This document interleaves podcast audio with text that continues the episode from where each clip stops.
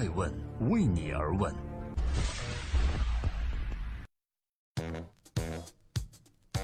Hello，大家好，今天是二零一七年的十一月七日，星期二，我是爱成，欢迎聆听守候爱问每日人物，记录时代人物，探索创新创富。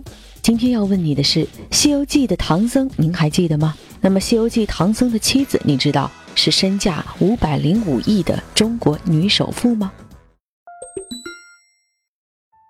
二零一七年的十月三十日，福布斯实时富豪榜更新，亚马逊创始人兼执行长贝索斯以九百三十一亿美金的身价，一举超越了微软创始人比尔盖茨，成为新世界首富。当贝索斯成为很多人热议话题的同时，而在中国也有这样的一位女人，她白手起家，成为了中国的女首富。二零一六年胡润女富豪榜公布。陈丽华以五百零五亿元的身价位居第一位。我们又查看了二零一七年公布的胡润女富豪榜，陈丽华再次上榜，位列第四名。让我们不禁好奇的是，陈丽华凭什么成为了中国女首富呢？她自幼家境贫寒，甚至读到高中就被迫辍学，实打实的白手起家，一点点将自己的财富积累了起来。正在播出的是第六百四十四期《爱问每日人物》，记录时代人物。今天，让我们共同问一问唐三藏的女人陈丽华。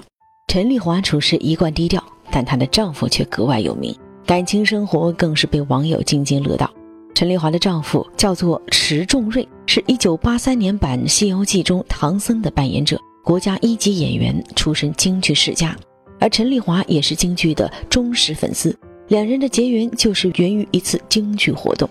当1983年版《西游记》播出后，迟重瑞成为了人人皆知的国宝级明星，拥有千万粉丝。在1990年与陈丽华登记结婚，推掉了一切社会活动和演艺工作，从而和太太陈丽华移居香港。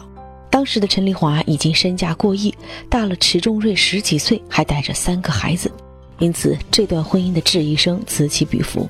但就像迟重瑞所说的。我们不用表白，时间会证明一切的。正在播出的是每天晚上九点半准时上线的《爱问每日人物》，今天共同关注从白手起家到五百零五亿身价坐拥中国女富豪的陈丽华到底是谁？外界对于陈丽华的第一桶金有两种说法，一种说法呢是陈丽华在八零年代移居香港后，在香港从事国际贸易、地产投资。用从事家具生意赚的钱购置了十二栋别墅，就是这样通过低价买进、高价出手，几个回合后积累了创业的原始资本。还有一种说法是在八十年代中期，陈丽华了解到北京的龙顺城中式家具厂里有大量文革中得来的珍贵明清紫檀、金丝楠木和黄花梨木家具，在当时的破四旧背景下，这些都是无主之物。于是，陈丽华用低价得到其中一部分，由此获得了原始资本积累。不管是哪种说法，这时候的陈丽华已经很清楚地意识到，商品买卖的本质就是赚取差价，而房地产自然成了他的最终选择。掌握原始资金的陈丽华开始了他的财富积累之路。一九八八年，陈丽华在香港成立了富华国际集团。八十年代末，他班师回京。也正因为这次战略转移，九十年代的亚洲金融风暴对他几乎毫无影响。到了九十年代初，陈丽华拿到了临近天安门广场的一块地皮，建起了长安大厦，并在六层成立了长安俱乐部。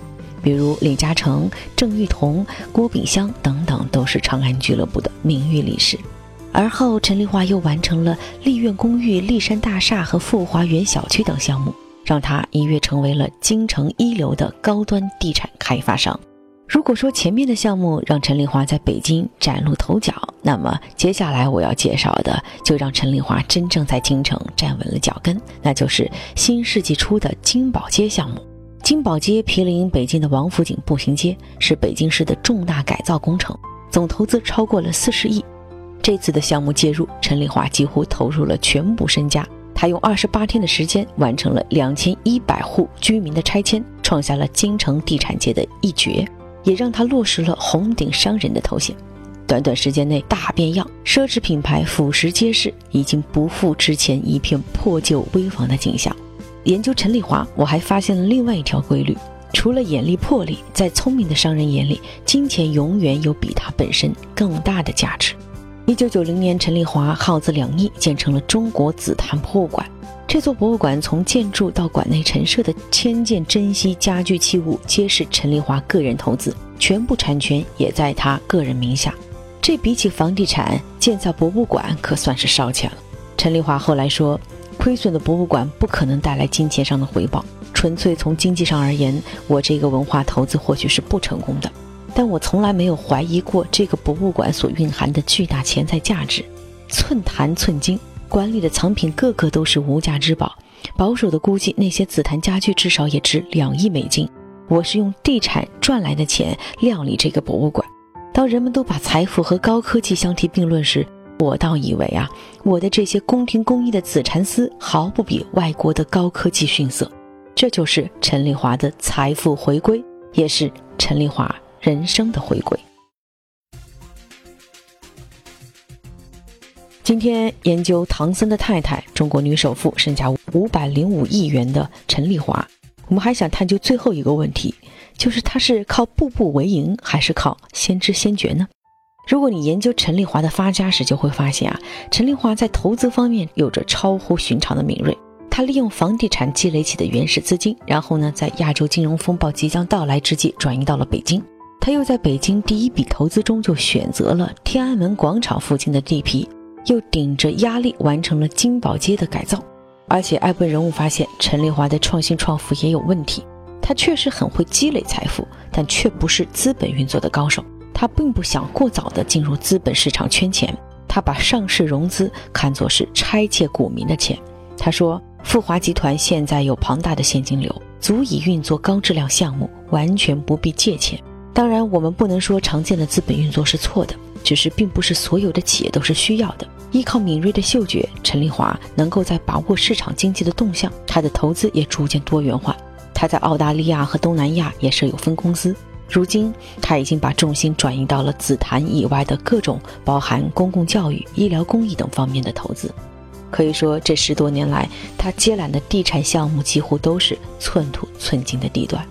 对于这种先知先觉，陈丽华说了。我都是靠朋友帮忙呀。很多人都问我经商的诀窍，我想说很简单的总结是：靠诚实，靠信用。我真心实意的交朋友。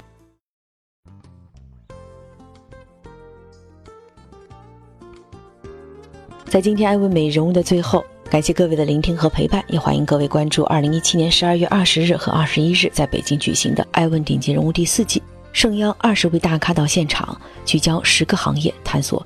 万变中的不变法则。关于陈丽华，我想说，关于陈丽华的发家史和中国女富豪的地位，我想说，中国内地早期本土的企业家许多是依靠房地产发家的。有人说这是运气，不如说啊，这是实力。有机遇还要有眼光发现机遇，发现机遇还要懂得如何把握，并且有勇气把握的人，才能站在资本的前列。就像陈丽华所说，做生意要有眼光，站得高才能看得远。所以他会选择在邓小平南方讲话的时候回京发展，也会选择在亚洲金融危机的时候离开香港。陈丽华所经营的天安门广场附近的地皮，因为政治敏感度高，人人争夺，而陈丽华却非常有耐心地等了四年，并且昼伏夜出亲自监督。他很清楚这块地皮的重要性。而后，他又建成了长安俱乐部，这也是他拿下金宝街的一个关键之一，因为这里吸纳了社会各界名人，汇成了一条巨大的人脉。如今，他对紫檀的贡献也引发了世界关注。如何赚钱代表一个人的能力，但如何花钱，则决定了一个人的影响力。陈丽华自开始创业就毫不掩饰对于紫檀的喜爱，也许从一开始，他创立的立足点就不只是财富，站得高，所以看得远。我是爱成爱问人物的创始人，爱问为你而问，让内容有态度，让数据有伦理，让技术有温度。爱问是我们看商业世界最真实的眼睛，记录时代人物，传播创新精神，探索创富法则。